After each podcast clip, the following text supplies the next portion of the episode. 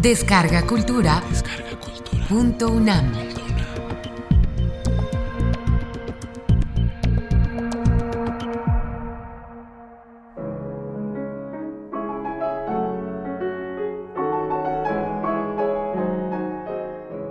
L'aveu. Guy de Maupassant.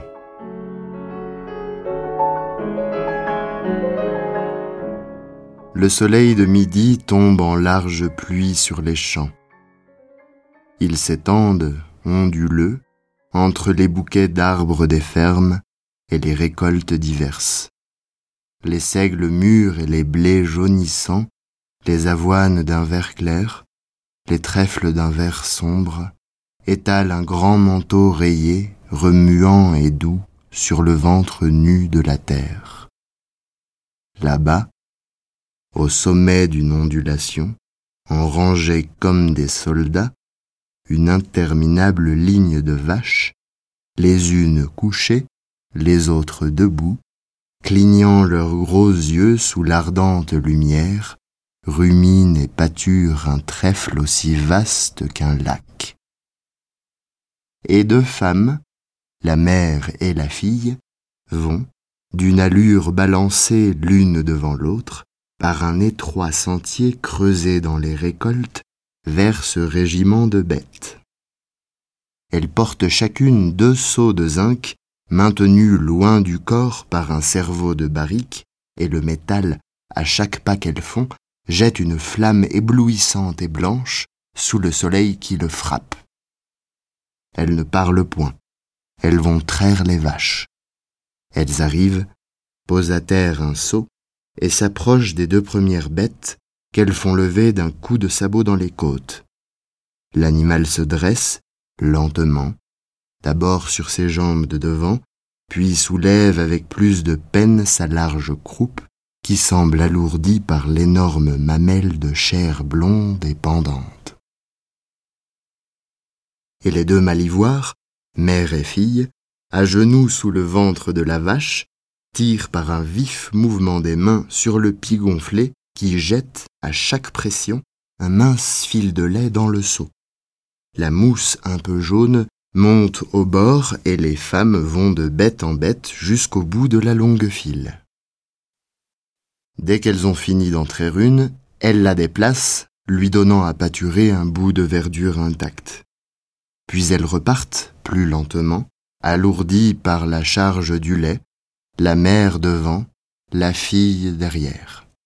Mais celle-ci brusquement s'arrête, pose son fardeau, s'assied et se met à pleurer. La mère malivoire, n'entendant plus marcher, se retourne et demeure stupéfaite. Qu'est-ce dit-elle. Et la fille, Céleste, une grande rousse aux cheveux brûlés, aux joues brûlées, tachée de son comme si des gouttes de feu lui étaient tombées sur le visage, un jour qu'elle peinait au soleil, murmure en geignant doucement comme font les enfants battus. Je ne peux plus porter mon lait. La mère la regardait d'un air soupçonneux. Elle répéta Qu'est-ce Céleste reprit, écroulée par terre entre ses deux seaux et se cachant les yeux avec son tablier. Ça me tire trop. Je ne peux pas. La mère, pour la troisième fois, reprit. Qu'est-ce t'as donc? Et la fille gémit. Crois bien que me grosse. Et elle sanglota. La vieille, à son tour, posa son fardeau, tellement interdite qu'elle ne trouvait rien. Enfin, elle balbutia. Te, te v'là grosse? Manante, c'est-il bien possible? C'étaient des riches fermiers, les malivoires, des gens cossus, posés, respectés, malins et puissants. Céleste bégaya. Je serais ben oui, tout de même. La mère effarée regardait sa fille abattue devant elle et larmoyant. Au bout de quelques secondes, elle cria. Te v'la grosse! Te v'la grosse! Où que t'as attrapé ça, roulure? Et Céleste, toute secouée par l'émotion, murmura Je crée bien que c'est dans la voiture Apolyte. La vieille cherchait à comprendre, cherchait à deviner, cherchait à savoir qui avait pu faire ce malheur à sa fille, si c'était un gars bien riche et bien vu, on verrait à s'arranger. Il n'y aurait encore que demi-mal. Céleste n'était pas la première à qui pareille chose arrivait, mais ça la contrariait tout de même vu les propos et leur Elle reprit. Et qui c'est qui t'a fait ça, salope? Et Céleste, résolue à tout dire, balbutia. Je crée bien que c'est Polyte. Alors la mère Malivoire, affolée de colère, se rua sur sa fille et se mit à la battre avec une telle frénésie qu'elle en perdit son bonnet. Elle tapait à grands coups de poing sur la tête, sur le dos, partout. Et Céleste, tout à fait allongée entre les deux seaux, qui la protégeaient un peu, cachait seulement sa figure entre ses mains. Toutes les vaches, surprises, avaient cessé de pâturer et, s'étant retournées, regardaient de leurs gros yeux. La dernière meugla, le mufle tendu vers les femmes. Après avoir tapé jusqu'à perdre haleine, la mère Malivoire, essoufflée, s'arrêta, et reprenant un peu ses esprits, elle voulut se rendre tout à fait compte de la situation. Polyte, si c'est Dieu possible, comment que t'as pu avec un cocher de diligence? T'avais-y perdu l'essence Faut qu'il t'ait jeté un sort. Pour sûr, impropre à rien.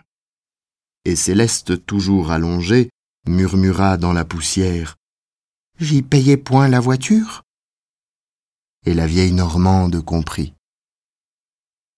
Toutes les semaines, le mercredi et le samedi, Céleste allait porter au bourg les produits de la ferme la volaille, la crème et les œufs. Elle partait dès sept heures avec ses deux vastes paniers au bras, le laitage dans l'un, les poulets dans l'autre. Et elle allait attendre sur la grande route la voiture de poste d'Yvetot. Elle posait à terre ses marchandises et s'asseyait dans le fossé, tandis que les poules au bec court et pointu et les canards au bec large et plat passaient la tête à travers les barreaux d'osier, regardaient de leur œil rond, stupide et surpris. Bientôt la guimbarde, sorte de coffre jaune coiffé d'une casquette de cuir noir, arrivait, secouant son cul au trot saccadé d'une rosse blanche. Et Polyte, le cocher, un gros garçon réjoui, ventru bien que jeune et tellement cuit par le soleil, brûlé par le vent, trempé par les averses et teinté par l'eau de vie qu'il avait la face et le cou couleur de brique, criait de loin en faisant claquer son fouet. Bonjour, mademoiselle Céleste. La santé, ça va-t-il? Elle lui tendait, l'un après l'autre, ses paniers qu'il casait sur l'impériale, puis elle montait en levant haut la jambe pour atteindre le marchepied en montrant un fort mollet vêtu d'un bas bleu. Et chaque fois Polyte répétait la même plaisanterie. Mazette, il n'a pas maigri. Et elle riait, trouvant ça drôle. Puis il lançait un Hu cocotte qui remettait en route son maigre cheval. Alors Céleste, atteignant son porte-monnaie dans le fond de sa poche, en tirait lentement dix sous six sous pour elle et quatre pour les paniers, et les passait à Polyte par-dessus l'épaule. Il les prenait en disant C'est pas encore pour aujourd'hui, la rigolade. Et il riait de tout son cœur en se retournant vers elle pour la regarder à son aise. Il lui en coûtait beaucoup, à elle, de donner chaque fois ce demi-franc pour trois kilomètres de route, et quand elle n'avait pas de sous, elle en souffrait davantage encore, ne pouvant se décider à allonger une pièce d'argent. Et un jour, au moment de payer, elle demanda Pour une bonne pratique comme mais, vous devriez bien me prendre que six sous. Il se mit à rire. Six sous, ma belle, vous valez mieux que ça, pour sûr. Elle insistait. Ça vous fait pas moins deux francs par mois? Il cria en tapant sur sa rosse. Tenez, coulant, je vous passerai ça pour une rigolade. Elle demanda d'un air niais. Qu'est-ce que c'est que vous dites? Il s'amusait tellement qu'il toussait à force de rire. Une rigolade, c'est une rigolade, pardi. Une rigolade, fille et garçon, en avant deux sans musique. Elle comprit, rougit et déclara. Je ne suis pas de ce jeu-là, monsieur Polyte. Mais il ne s'intimida pas, et il répétait, s'amusant de plus en plus. Vous y viendrez, la belle, une rigolade, fille et garçon. Et depuis lors, chaque fois qu'elle le payait, il avait pris l'usage de demander C'est pas encore pour aujourd'hui, la rigolade. Elle plaisantait aussi là-dessus maintenant, et elle répondait Pas pour aujourd'hui, monsieur Polyte, mais c'est pour samedi, pour sûr alors. Et il criait en riant toujours Entendu pour samedi, ma belle. Mais elle calculait en dedans que, depuis deux ans que durait la chose, elle avait bien payé quarante-huit francs à Polyte, et quarante-huit francs à la campagne ne se trouvent pas dans une ornière. Elle calculait aussi que dans deux années encore, elle aurait payé près de cent francs. Si bien qu'un jour, un jour de printemps qu'ils étaient seuls, comme il demandait selon sa coutume, C'est pas encore pour aujourd'hui la rigolade? Elle répondit À votre désir, monsieur Polyte. Il ne s'étonna pas du tout, et enjamba la banquette de derrière en murmurant d'un air content. Et allons donc, je savais bien qu'on y viendrait. Et le vieux cheval blanc se mit à trottiner d'un train si doux qu'il semblait danser sur place, sourd à la voix qui criait parfois du fond de la voiture. Hue donc, cocotte. Hue donc, cocotte. Trois mois plus tard, Céleste s'aperçut qu'elle était grosse. Elle avait dit tout cela d'une voix larmoyante à sa mère, et la vieille, pâle de fureur, demanda Combien que ça y a coûté alors? Céleste répondit Quatre mois, ça fait huit francs, pour sûr. Alors la rage de la campagnarde se déchaîna éperdument, et retombant sur sa fille, elle la rebattit jusqu'à perdre le souffle. Puis s'étant relevée, Y a-tu dit que t'étais grosse? Mais non, pour sûr. Pour que t'y a point dit Parce qu'il m'aurait fait payer peut-être ben. Et la vieille songea, puis, reprenant ses seaux. Allons, lève-t'es et tâche à venir. Puis après un silence, elle reprit. Et puis n'y dis rien tant qu'il n'y verra point.